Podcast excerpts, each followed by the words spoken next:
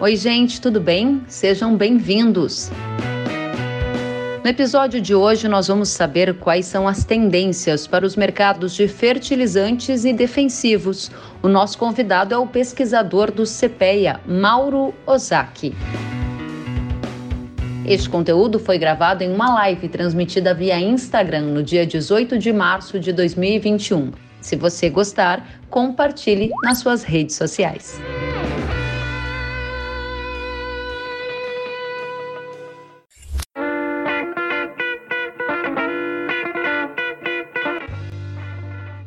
Seja muito bem-vindo, Mauro Ozaki. Boa noite. Boa noite.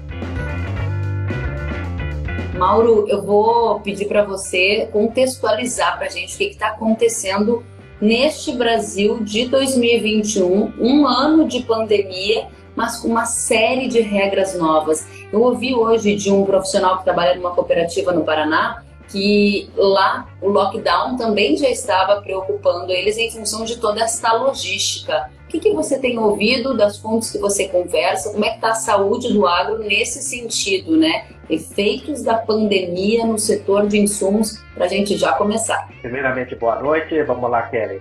No contexto geral, é, ao contrário do ano passado, depois de um ano aí de, não sei se aprendizado, né? Mas de, de certa é, agonia que o setor vem é, acumulando, né? E esse ano não é tão diferente do ano passado, né? Nós temos algumas é, variáveis, né? Parecia que nós conhecíamos um pouco mais desse vírus, mas parece que a, o mercado se assusta um pouco agora com as restrições implantadas pelos governos. Então isso daí é, limita um pouco, né? A questão do trânsito, do, dos suprimentos, né? De forma geral no Brasil. Uhum. Coincidentemente, mais ou menos no mesmo período do ano passado, só que no passado coisa é, não estava tão no pico nesse mesmo período, né? Mas agora a gente está um pouco mais, vamos falar assim, é, um pouco mais assustado talvez com a, a, com a nova variante. Dentro do que nós estamos vendo, claro, existe uma limitação de deslocamento, né? Por conta da própria restrição uhum. que temos observado.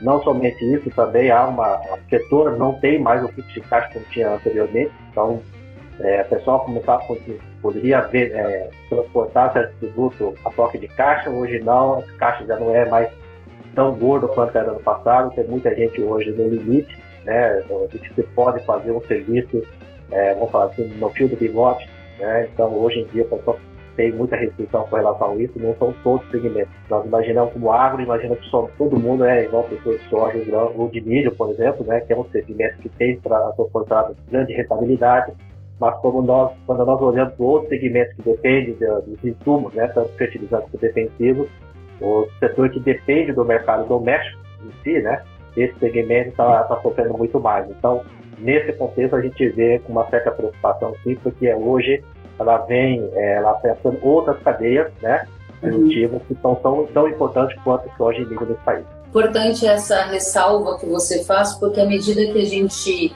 é, nos destaques preços recortes para commodities agrícolas, exemplo de soja e milho, parece que todo o setor está nadando no mar de rosas e não é bem assim.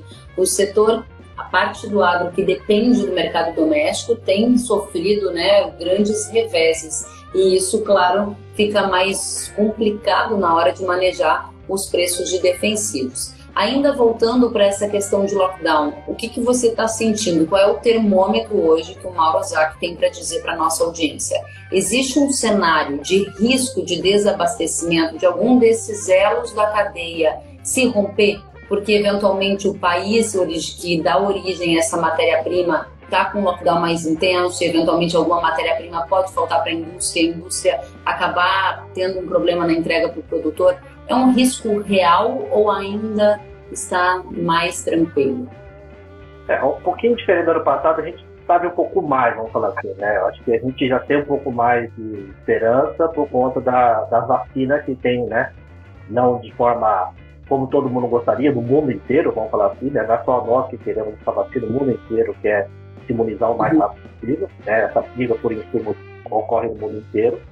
Ah, então, claro, que ser país originário é, do norte da África, ou que seja na Rússia, que fornece, ou em Canadá, que fornece nossa matéria-prima, não tiver esse problema, é, para nós seria muito mais, é, muito mais tranquilo. Tá? Então, se nós formos, aí, principalmente fosfato, que subiu muito nos últimos dias, é, não é somente por questão da pandemia, mas sim pela grande demanda que os produtores americanos e o pessoal do hemisfério norte acaba puxando agora esses insumos. Então, eles estão comprando, o pessoal do hemisfério norte, é, entraram no mercado comprando esses insumos, possivelmente também com o mesmo medo, né, que não né, possa ter algum tipo de fechamento nos portos deles lá por conta da severidade que tem a futuro no hemisfério norte. Então eles estão puxando um pouco mais rápido e isso deu, deu uma, é, um choque na, no mercado internacional, especial do fosfato, né, é, por conta também de uma elevação da taxa uh, de dos fosfatos no mercado americano também motivou muito é, trader americano importar mais o fosfato, então o mercado de fosfato foi o que mais ficou louco, vamos falar assim, é, nesses últimos meses. Né? Então ela é a única que nós tivemos aí um grande salto né, nos preços, o preço real que nós estamos observando hoje no MAP, ele é, é o maior valor de, desde dezembro de 2008, para ter noção, o que nós estamos pagando hoje em valor real de fevereiro, nós só tivemos isso em dezembro de 2008, que chegou o valor 5 mil e pouco do valor da tonelada em valor real. Então, uhum. é, mesmo assim, nesse valor, a relação de troca para a soja é positiva. Tá? Muito Mas, bem. Para, para, os outros segmentos que dependem desse fosfatado, já complica um pouco mais. Mauro, vamos então é, a este cenário que você diz. É, já vivemos um ambiente de pandemia há um ano. Hoje você não avalia como alto grau de risco de desabastecimento, mas precisa ser monitorada toda a cadeia. Afinal de contas, somos todos interdependentes, né? O que, que você diz? Sinal amarelo, sinal verde, sinal vermelho, para a gente classificar esse primeiro Eu acho que fica, ficaria entre laranja e amarelo, mas, mas por enquanto, mais para é, amarelo, por enquanto. Né? Eu acho que é bem diferente do ano passado. No ano passado a gente tinha muito mais especulação do que propriamente a certeza. Hoje a gente já sabe, já tem um pouco mais de sinal disso. Existe a vacina, está ocorrendo aos poucos, mas todo mundo está né, tendo novas aprovações. Ah, então ela é diferente do ano passado. No ano passado a gente estava esperando que saísse a vacina. Hoje ano a gente já sabe que existe esse insumo. Então pelo menos a imunização deve ocorrer. Obviamente nós não sabemos é, se a variante vai ser muito agressiva ou não. Então ainda eu mantenho o sinal amarelo com tendência para laranja se a gente perder né, o, a mão aí. Mas eu torço que isso dá. Eu sou mais otimista, eu acredito que não vai acontecer isso. A gente vai conseguir superar novamente esse problema, tá? É, internamente o mercado brasileiro tem reagido muito bem, pelo menos na parte logística, né? Ano passado a gente ficava com mais medo ainda, né? Mas acho que o aprendizado foi bem feito no ano passado, não sei que tenha mais um, uma loucura que possa querer interromper a exportação nossa ou a importação de produtos. Aí acho que não seria nenhum, nenhum lado positivo, uma vez que essa segurança jurídica nós não temos nesse país. Muito bem, muito bem. Então, a logística funcionando bem e a gente mantém o sinal amarelo, ou seja, atenção monitorando todo é, toda a cadeia. Conta pra gente, vamos começar por então fertilizantes, que você já nos trouxe os dados de que o MAPO está com o preço mais alto desde dezembro de 2008 e a relação de troca com a soja ainda é favorável. Quantas sacas em média são necessárias hoje para comprar uma tonelada? E é uma tendência a continuar assim? Quem ainda não fez grandes aquisições deve esperar um pouco mais? É, no caso do fosfato é um pouco mais complicado. Hoje, em média, nós estamos falando em termos de 26 a 27 sacas de soja em sorriso para compra de uma tonelada. Contra o mesmo período do ano passado, você conseguia comprar por 27 a 29. Esse ano, mesmo subindo o preço do fosfato, ainda é favorável para o produtor de soja comprar fosfato. Né? Porque o preço que nós estamos praticando na soja no Brasil, é, no mês corrente de fevereiro, foi favorável. Então, é por essa razão ainda que é positivo. Tá? Mesmo tendo o preço recorte, vamos falar assim, o maior preço desde dezembro de 8, mas também nós temos o preço da soja muito alto também. Então isso é que anula um pouco esse O poder de compra do produtor de soja não foi reduzido para fosfato. Muito bem. O Marco Ribeiro pergunta: a oferta de fosfatado para o mercado teve uma diminuição a nível global ou somente no Brasil? Seria um fator de aumento também? Questiona ele. Obrigada, Marco Ribeiro, pela presença. Não, Marcos, o que nós temos ouvido, pelo menos pelos agentes do mercado, é que os Estados Unidos entrou comprando talvez um pouco mais do que ele precisava. É, uma vez que a taxação dos Estados Unidos, né, o governo americano deve taxar a importação de fosfato da, da Rússia e, do, e do, do, norte da África, né, por conta uma alegação de uma trade sendo feita dumping, então o preço praticado estava abaixo do custo do americano, então vai ter essa taxa para a partir de, do mês de abril. Então, para não ser taxado esse fosfato, o que, que o pessoal acabou fazendo? Importando maior quantidade de fosfato do que talvez necessário. Esse, esse essa, vamos falar, aquecida da demanda no fosfato no mercado internacional acabou aí é, provocando essa alta, né, de, de 100, 150 dólares de um mês para outro, né, é o que nós estamos vendo nesse período agora. Então, a partir do momento que o hemisfério norte dá uma desaquecida na compra que deve acontecer nos próximos meses, eu acredito que o mercado vai dar uma arrefecida, tá? vai dar uma acalmada, mas o patamar que nós estamos trabalhando hoje já é elevado. Então, é, o que está determinando o nosso teto agora é o nosso poder de compra. Né? Uhum. Então, a demanda diminuindo no hemisfério norte pode arrefecer um, um pouco os preços dos fosfatatos, que estão em um dos patamares mais altos dos últimos anos, certo? Exato. Muito bem, vamos a mais uma pergunta ainda sobre fertilizantes, Mauro. A pergunta é da Juteles. Ela questiona você. Nos últimos anos, vimos a migração das misturadoras das regiões portuárias para o interior. Com a mudança do convênio 100, isso tende a mudar? Como será a nova dinâmica? O pessoal está muito interessado na questão da tributação e nos efeitos né, que isso vai gerar nos fertilizantes, até porque a regra vai mudar a partir de 2022. É, essa regra é, digamos assim, até está definida, né? Vamos falar assim, que a gente sabe que o Brasil, infelizmente, a questão jurídica não é uma coisa é, certa, né? Você pode ter aprovado no Congresso, de repente, você, no tapetão, você muda toda a regra, no caso atual do nosso ferro-grão, né? Vamos falar assim. Então temos esse tipo de, vamos falar, incerteza jurídica nesse uhum. país Vamos trabalhar no cenário mais otimista, que a gente seja um pouco mais maduro nessa questão. É, tende sim migrar para a região produtora questão, né, por questão tributária. Ainda nós temos ainda a para correr nos próximos meses aí a questão da reforma tributária que deve aí é, discutir, né? Então isso também pode ser que tenha alguma alteração ao longo do, do período. Então talvez não dá para afirmar exatamente isso, mas que a gente tem muita variável ainda que está se movendo nesse momento, né? para a gente ter uma certeza mais clara. Mas a tendência é sim da interiorizar essas misturadoras. Você já acha que é possível estimar o efeito no custo dessa mudança na regra dos fertilizantes, que vai gradualmente aumentar a alíquota que incide? Você tem ideia de quanto isso vai acabar impactando na cadeia ou ainda é muito cedo para saber? É um pouco cedo e nós não fizemos nenhum estudo para adiantar para você, tá? Mas isso aí como uma lição de casa, né? A gente pode simular uma coisa parecida e compartilhar depois com, com o pessoal. Muito bem. Vamos a mais perguntas da nossa audiência. Eu vou abrir aqui a caixinha de perguntas. Vamos ver aqui. O Fred Franzen está dizendo: já comprei todos os insumos para a próxima safra de verão. Fiz certos?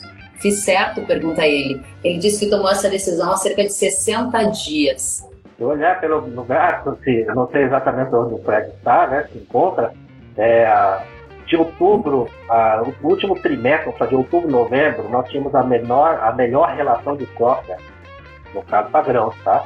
Soja, milho, é, do, que nós temos na série histórica, né? Então, quem comprou de outubro até dezembro, né, que entra, o Fred entra nesse grupo dos 60 dias aí, fez uma boa relação de troca, tá? O poder de compra dele, é, historicamente, está dentro da curva das melhores compras dos últimos 10 anos aí. Excelente. E assim como o Fred, muitos produtores anteciparam a compra de insumos, que você tem observado? Porque a gente tem visto negociações de vendas da safra de soja 21-22, por exemplo, em Mato Grosso, acima da média histórica. O pessoal viu um câmbio aí perto de 6 até nos últimos dias. Isso também favoreceu a comercialização de grãos. Para os insumos, isso também tem acontecido, Mauro? Sim, sim. A gente tem até assustado né, a forma como a, a comercialização de fertilizantes vem antecipando nos últimos, nos últimos anos. E esse ano, né, final de 2020, foi sim, uma coisa meio até assustador, porque a gente já tinha observado que, pelo menos cloreto de potássio, alguns outros já quase 70%, 80% do, da safra 21, 22 já negociados. Então, algumas regiões do Cerrado está bem avançado na, na compra, tá? se comparado com outros anos anteriores.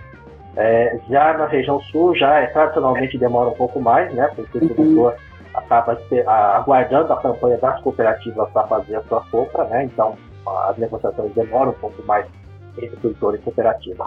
Mas, historicamente, ele está, é, esse ano está acima da média, vamos falar assim, está falar, na crista da, daquele antecipação de compra muito rápido.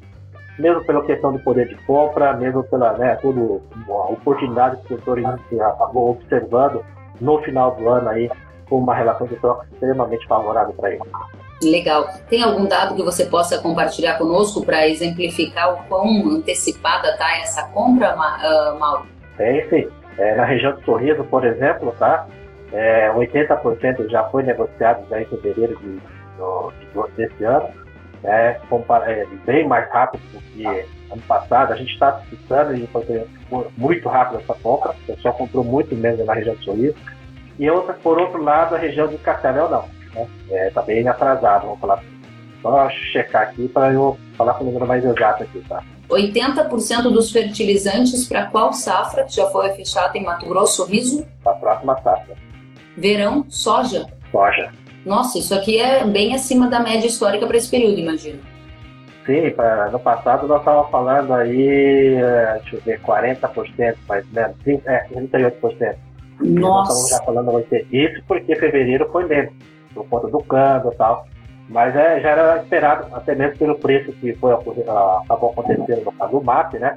O pessoal acabou dando uma segurada aí é, na compra, mas o riso foi excepcionalmente fora do, do, do normal, vamos falar assim. Né? Eu acho que não sei se teremos uma situação parecida como esse ano, mas ela é, andou muito rápido. A gente tinha, dezembro, outubro, a gente já ouvia falando que estava comprando muito naquela relação de troca que estava comentando com você por conta disso. Elas adiantaram muito essa ponte. E você disse que essa situação de sorriso não é uma situação que se reflete em outras praças importantes, exemplo de Cascavel, Paraná. O percentual é mais baixo, mas ainda assim o ritmo de antecipação da compra de fertilizantes é mais acelerado do que o histórico para esse período. Sim, por exemplo, Cascavel compra 12% nessa época, né, menos no passado, e esse ano nós estamos falando 32%. Então nós já estamos, né, já vê que tem uma, uma a, a, a antecipação de compra de fertilizantes foi no Brasil inteiro, tá? Rio Verde, por exemplo, já tem bastante coisa já, já avançado também, próximo de 60%, 70%, contra 12% do ano passado. Você veja como o pessoal realmente entrou comprando forte esse ano por conta da oportunidade que enxergou. Então, fertilizante, a gente já viu que adiantou, andou muito. Talvez isso explique por que o cloreto de potássio talvez não tenha é, vamos falar assim, elevado tanto preço quanto o caso do fosfato no Brasil. Né? A cloreto está um pouco mais é, calmo, vamos falar assim. É, eu acredito que boa parte já tenha feito a negociação no Brasil. E o MAP não, mais mas porque foi questão internacional. Mas boa parte já acabou comprando já fertilizante. Então, Impressionantes esses dados, hein? Agora o, o Wilson Matana está dizendo, pensando agora nos produtores que não fecharam as compras de fertilizantes, qual estratégia eles devem tomar? Diminuir o quilo por hectare ou aguardar novos preços futuros? Eu creio que eh, ainda a relação de troca ainda é favorável. Talvez a margem não vai ser igual daquele pessoal que acabou comprando é, no final do trimestre passado, né, no quarto trimestre do, de 2020. É, ainda é favorável uh, para o produtor, se comparado esse mês com o mês anterior, do ano passado, ainda nós estamos conseguindo comprar com valor bastante próximo, até melhor, algumas regiões.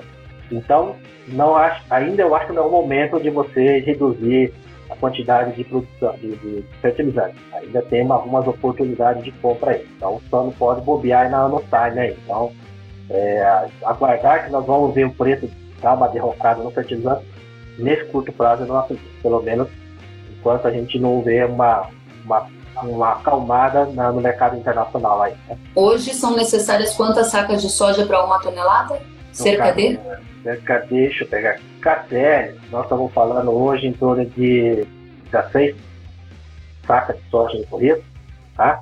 E para Cascavel nós estamos falando em torno de 15. 15 sacas em Cascavel e em Sorriso eu não entendi, Mauro. Sorriso, deixa eu pegar aqui. Desculpa, você não, eu não entendi o que você falou antes. 69, então já tem, já tem sacas de soja. Isso para Coreto, tá? Agora o MAP já demora, já, o MAP já ficou ruim um pouquinho, 26,82 no caso do Rio, já deu uma piorada, né? Você precisa de Seis, mais, mais, 26, meia dúzia? É, 2,6, 26, quase 28, vamos falar assim, 26,8. 26,8 sacas de soja para uma tonelada de MAP.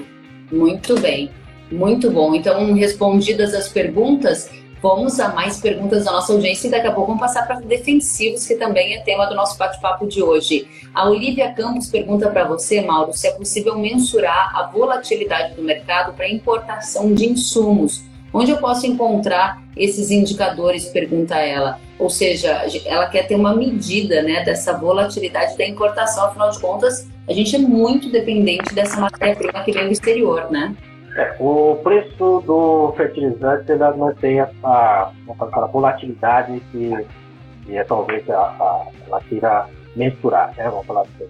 É um mercado mais estruturado, um mercado bastante concentrado, então, para alguns segmentos, é até cartelizado. Né? Então, existe já preço fixado é, no, mercado, por exemplo, por esse potássio é um mercado que já está, digamos, é mão de poucos e grandes que acabam determinando o preço do ano, então não tem muita variação. Então você não vai verificar essa volatilidade no caso do preço de potássio. O MAP ela também vem, tem um valor bastante estável, é, internamente, o que acaba proporcionando um pouco essa volatilidade é a taxa de câmbio. Mas isso reflete mais em função do cenário econômico nosso, né, interno, do que propriamente o preço no mercado internacional. Então, de forma geral, o preço em dólar ele é bastante estável. O nosso mercado tem alguma volatilidade mais em função do fluxo de caixa, de fluxo de taxa de câmbio. Tá? Então, basicamente é isso. Muito bem. Mauro, vamos passar para defensivos. Você gostaria de arrematar a mensagem para a nossa audiência sobre fertilizantes, os pontos chaves que devem ficar aqui para quem nos acompanha? Eu acho que sim, o fevereiro de 21 nós tivemos uma alta significativa no fertilizante de quase 30%, tanto no Mato Grosso quanto no estado do Paraná. Isso implica no aumento de custo de produção aí de, né, no orçamento. Se fosse comprar tudo em fevereiro aí, ah, numa, um choque de quase 9 a 10% no custo operacional efetivo, é bastante significativo isso. É, mas, claro, o poder de compra neutraliza em parte esse tipo de, de, de alta, tá? mas nós começamos a ficar um pouco de olho para não fugir muito, né? abrir uma boca de jacaré, como a gente fala, né? o preço do sentimento subir demais e o, o preço do, do, do nosso commodities agrícolas ficar estagnado. Então, isso é, tem que começar a é, monitorar um pouco é, essa relação de troca. Tá? Então, é basicamente é, esse maior impacto que nós observamos nesse mês de fevereiro com essa alta de fertilizantes que impacta diretamente na população. Muito bem. Vamos então para defensivos. E a gente vai trazer já perguntas da nossa audiência. E eu vou trazer aqui a pergunta do AgroController. Ele diz: Conhecemos a demanda de fertilizantes e defensivos? Existe estoque mínimo desses produtos? Esse estoque mínimo, vamos falar assim, fertilizante você acaba não tocando muito, é, mesmo porque você acaba tendo problema para umidade. Então, é, fertilizante é higroscópico, então você não consegue fazer grande volume de vamos falar, fertilizante no barracão, porque você acaba virando pedra, assim, né? dar um trabalho tremendo para você é, tirar essa pedra, vamos falar assim, né? Então você não acaba não estocando muito aí.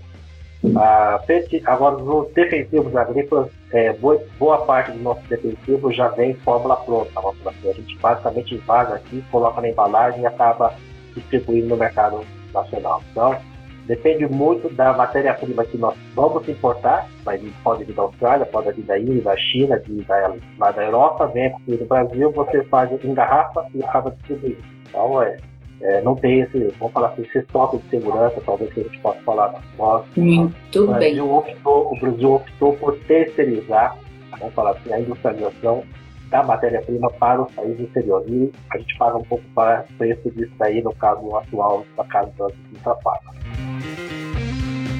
Muito bem, Mauro. Pergunta do R. Demante. Ele quer saber se os agricultores estão antecipando as compras de defensivos. Temos sim um pouco de, de antecipação, é, um pouquinho mais do que ano passado, não tanto quanto de fertilizante. Fertilizante é mais comum o produtor acaba comprando mais rápido, né? o volume maior ele acaba comprando. Defensivo normalmente tem maior opção, vamos falar assim, de, de compras, né? Ele não é necessariamente comprar uma matéria-prima, ele faz uma. É, assim, cada produtor tem alguma receita ou tem algum tipo de problema específico, então acaba não tendo necessidade de todo mundo comprar o mesmo produto, né? É, de potássio, por exemplo, é uma commodity que todo mundo vai ter que acabar comprando. É, exceto glifosato ou algum outro tipo de produtos que não tem como escapar muito da, da nossa tecnologia, é, você tem muito mais opção para você acabar é, combatendo determinados tipos de pragas de doença. Então, a compra de antecipação de defensivos, nós tivemos e observamos um pouquinho disso daí é, de forma geral, tá, no Brasil. Sorriso, por exemplo, 50% já foi negociado já na safra em fevereiro, né, em relação à safra 21-22, e contra 40 do ano passado, então está um pouquinho adiantado, certo? É, Cascavel ainda muito pouco, né? Não espera a cooperativa, então tem bem pouco negócio, tem 10% aí é avistado, mas é muito pouco se comparado com o volume que a região representa. Rio Verde, que tradicionalmente demora um pouco mais, mas já tem bastante compra, quase 40% já negociado, então contra nesse período 12%. Então tudo isso quanto vai. Contra quanto né? no ano passado, desculpa, em Rio Verde 12%. 40%. 40 contra 12%. 12%. Contra 12%. Tá adiantado também, né, Mauro? Sim. É, a região centro-oeste, vou falar Cerrado, tem mostrado essa característica de antecipar mais a compra que comparado com a região centro-sul, vamos falar assim, de Dourados para baixo, vamos falar assim, eu falo, né? É, por conta da presença das cooperativas lá na região da Grande Dourados, né? Cevalha, Cuano, Alá, todas as cooperativas estão presentes, a Copa Sul, então ela tem uma característica muito parecida com o Paraná e Rio Grande do Sul. Então ela depende um pouco mais da, das campanhas para realmente efetivamente ter um, um deslanche, vamos falar assim, na ritmo de negociação, tanto de fertilizante quanto de é, defensivos. Então, é, ao contrário de fertilizantes defensivos, né? tem uma, foi feita uma antecipação, mas não, não no mesmo ritmo dos fertilizantes. Muito bem. Mauro, temos mais perguntas e chama a atenção aqui que são perguntas na mesma linha. Existe falta de glifosato no mercado? Pergunta o Demante. E o Sérgio também está perguntando: o princípio ativo do glifosato, por que a falta? Então, são dois espectadores aqui chamando a atenção para o mesmo ponto. Você tem ouvido é. algo nesse sentido? Eu ainda não, não ouvia isso, essa primeira vez que estou ouvindo agora, né? A gente está ouvindo tentando captar essas informações. É, o problema é que a gente não sabe até onde tudo isso é verdade ou mentira, porque o mercado, tudo agora você conversa com os vendedores, tudo está faltando. E a, a, a, minha impressão que eu tenho, às vezes, é, todo mundo está aproveitando o momento para falar que falta, exatamente para tentar fazer um bom ajuste de preço. A gente só ficar um pouco né, ressabiado com isso, então, obviamente, isso pode acontecer, porque nós importamos boa parte dessa matéria-prima da China, né, então ela vai vamos carregar basicamente de lá.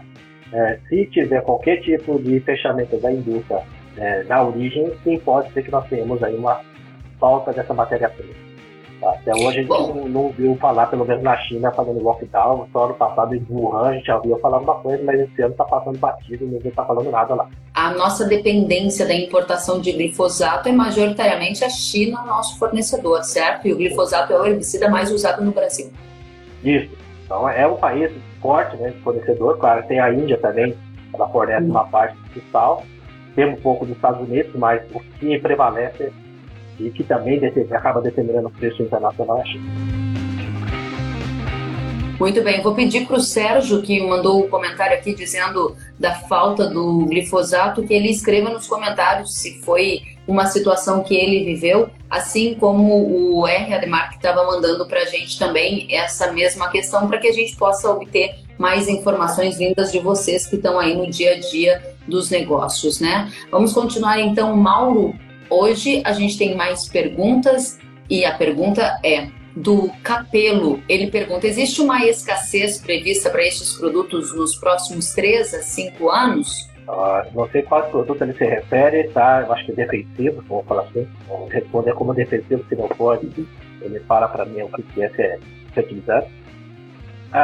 O risco sempre existe, obviamente, né? Mas eu creio que se uh, uma empresa deixar de fornecer, a outra vai fornecer. É um mercado bastante competitivo.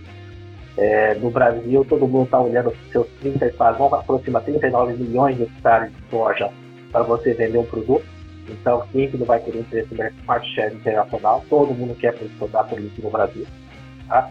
assim como nos Estados Unidos. Então, Brasil e Estados Unidos são os dois principais é, drivers internacionais, então tem que ter algum posicionamento no Brasil. É, é inexplorável, tá? Então, é, eu não acredito que o cara, a empresa vai deixar de faltar o produto. Pode, né, é, só a não ser que a gente tenha um produto, um choque, né, uma, lá, explodir uma indústria, alguma coisa nesse sentido que possa dar uma no curto, né, mas no longo prazo eu particularmente não acredito. Muito bem. Vamos para mais uma pergunta. Pergunta da Dani. E ela quer saber se existe algum plano para diminuir o uso dos defensivos. Você tem acompanhado algo nesse sentido, Mauro?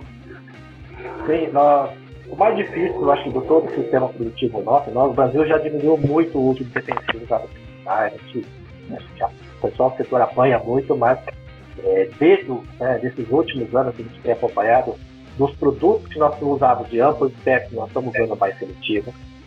É, dos produtos que, os inseticidas que nós utilizávamos, né, desse maior impacto, nós já estamos caminhando para o biológico novamente. Nós tínhamos aí o manejo integrado de praga. Tá? E hoje nós temos aí uma discussão forte de produção on-farm, né, de você utilizar bioinseticida. Então isso já é bastante presente nos produtores, especialmente gente tem ouvido muito o pessoal de Mato Grosso utilizando esses bioinseticidas, e é, não é uma moda, mas é uma coisa que parece que vai praticar. Conheci alguns produtores aí mostrando o sucesso que é o uso desses bioinseticidas, então isso daí já começou, né, é, vamos falar assim, gerar curiosidade de outros produtores, então eu acredito que na parte inseticida talvez a gente vai conseguir diminuir bastante esse uso. Talvez não um ou outro produto específico, mas é, do que nós estamos usando hoje, certamente a gente vai caminhar para um, cenário bastante positivo. O que talvez a gente não consiga uh, eliminar de uma hora para outra, talvez o uso do glifosato, né? Porque do nosso sistema de cultivo, de plantio direto, né? Nós precisamos de dessecar as plantas daninhas antes de entrar com o plantio de soja, né? Para limpar o campo, nós não temos um produto, é, vamos parar, né? No nível que nós temos hoje, que seja aí capaz de ter um controle mais eficiente que isso. Se tivesse outros produtos é, equivalente, com certeza o produtor estaria usando. É, ou se fosse mais barato. Então hoje nós não temos hoje um produto à altura para bater e combater de frente com o glifosato. Né? A gente sabe do problema da resistência, tudo, mas o produtor tem trabalhado com isso, mas se tiver um produto melhor no mesmo nível de preço, com certeza o produtor vai colocar como opção de rotação de produtos nesse trabalho aí. E fungicida, como nós vivemos um país tropical, é um pouco complicado você eliminar. Nós temos a ferrugem asiática, nós convivemos desde 2012, né? Estamos trabalhando com isso aí 2012. Há muito tempo nós estamos trabalhando com a é, ferrugem asiática, né? 2012 é, é encoberta. Antes daí, né? nós estamos trabalhando com a, a ferrugem e nós estamos convivendo. Então, nós aprendemos a trabalhar com a ferrugem asiática. É, temos que pulverizar duas, três vezes, infelizmente é, em condições, é, condições climáticas favoráveis, a gente aplica pouco, mas um ano chuvoso como é esse ano aí que nós tivemos no Mato Grosso, isso você acaba tendo que. Não tem como você abrir mão, você tem que entrar de forma corretiva mesmo. Muito bem. O Wilson Matana está nos dizendo aqui, Mauro, que os produtos com registros para dessecação da soja faltaram nesta safra. Ele diz que para a pré-colheita da cultura de soja, ele observou falta este ano e, de, e, questiona se isso também pode ocorrer na próxima safra, né? E o Carlos te pergunta se existe uma relação em quanto aos defensivos biológicos, se tem aumento nos preços, se eles devem acontecer. Então são duas perguntas aqui da nossa audiência. Com certeza. Primeiro, é, a questão talvez da dessecação, acho que uma das razões que pode explicar um pouco a falta desse produto é por conta da, é, do banimento do paraquat, né? Então muita gente não deixou de utilizar essa molécula para fazer a para fazer a colheita, né? Então teve que usar a alternativa, acabou usando a dessecante, vamos falar. Então talvez a primeira a gente responderia isso. Com relação ao preço, a elevação do preço dos inseticidas biológicos, vamos falar assim. Uh, eu creio que a produção on-farm vai permitir o produtor ter sua própria produção. A, a legislação brasileira permite ele produzir para ele e não comercializar. Então, uhum. a tendência é que ele tenha sua própria produção. É, vai ter que regularizar isso, vai ter que deixar tudo uma regra para essa produção própria de on-farm desse bioinseticida aí. Então, é uma tendência e eu acredito que isso daí vai ficar. Muito legal pegando um gancho do que você acabou de nos dizer, tendência para os produtos biológicos, você acabou de contar para a gente você acredita que é um movimento que veio para ficar e qual é a tendência de preços para defensivos? Alta, baixa? O que, que vai acontecer neste mercado na sua avaliação? Creio que muitas coisas, já como já foi comprado, né, já tem bastante antecipação, até acho que até superou a expectativa das pessoas que estavam vendendo, vamos falar multi que estavam vendendo, acabaram vendendo e viram que é, a demanda foi mais do que esperado, é, uhum. possa sim ter alguma reação. É, já nós já tivemos esse ajuste de preços dos anos anteriores por conta do câmbio. Né? Nós estamos, trabalhando num câmbio alto, né? assim, um real bastante desvalorizado. É, então, agora é se realmente o preço da matéria-prima começar a subir, ou a escassez dessa matéria-prima justificar a elevação do preço para começar a ter esse ajuste no preço final do produto aí. Pois é, eu vi aqui uns dados que você mostrava para gente quanto o preço do defensivo né, está mais alto do que estava há um ano. Em linhas gerais, esse preço subiu muito? Em valores reais, ele está estável. Né? Então, na hora que eu desconto a inflação, ele acaba ficando estável, né? estável até com tendência de queda. Né? É, e a diferença é que a relação de troca está muito favorável para o produtor de soja agora. Tá? É que defensivo é um pouco é tão complexo quanto fertilizante. Você errar a mão, você pega outras caminhas que dependem muito desses defensivos. Tá? Então é, e tem uma, é diferente da, do fertilizante. O fertilizante é mais do fertilizante é diferente do defensivo. Então é um mercado bem diferente. Agora é, estão compartilhando o mesmo produtor, vamos falar assim, mas são, uma, são cadeias diferentes. Porque a política tem que ser bem estruturada para você não afetar o setor de café, não afetar, afetar o setor de HF, não afetar, uhum. afetar o setor é, de flores de forma geral. Então, não é tão simples assim. Muito bem. O Wilson está dizendo baita live, o Carlos está dizendo obrigada pela, obrigado pelo, pelo conteúdo que você está dividindo conosco. Mauro, qual é a mensagem chave para nossa audiência na área de defensivos, o que todo mundo tem que ter na ponta da língua sobre cenários e tendências? Acho que o cenário ainda positivo, a relação de troca para o produtor de grão, pode ser bem específico, porque quando uhum. cadeias eu não fiz a comparação, então não posso é, falar essa, vamos falar assim, compartilhar isso aí para uhum. de HF, outros, né, que tem esse problema, é, ainda é favorável, tá? É uma relação de troca muito favorável nos últimos 10 anos. Assim. Nós nunca tivemos uma, uma relação de troca tão favorável para comprar o litro de glifosato, de contrato, né, que os nossos colegas estão falando aqui, contra é, os outros produtos de forma geral, a gente vê que a relação de troca está muito favorável para, para esse primeiro trimestre. É, obviamente, é, a tendência é que esse preço venha se ajustado em função de uma demanda mais, olhando né, a rentabilidade do setor de, de grãos, mas obviamente a, falar, o lastro será outros setores que dependem muito desses produtos aí também.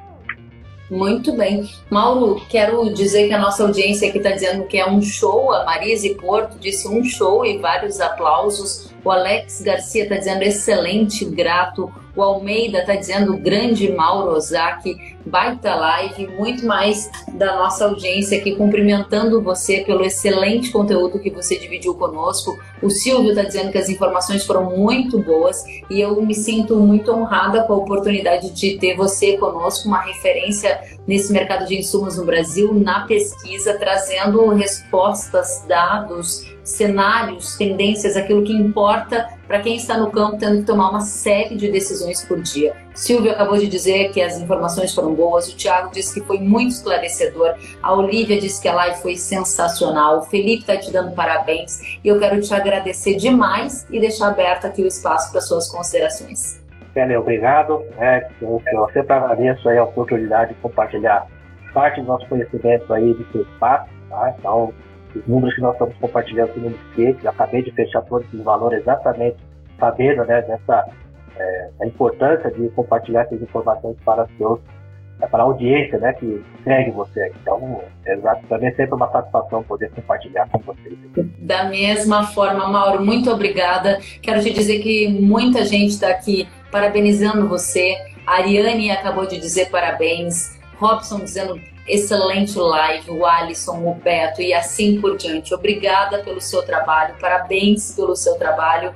Desejo muita saúde e a gente segue junto. Se cuide, um abraço para você e sua família. Igualmente, até breve. Até, um abraço.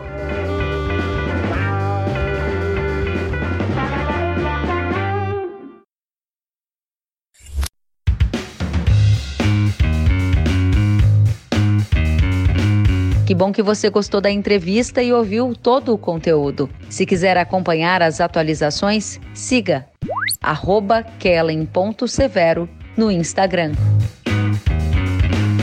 Até a próxima!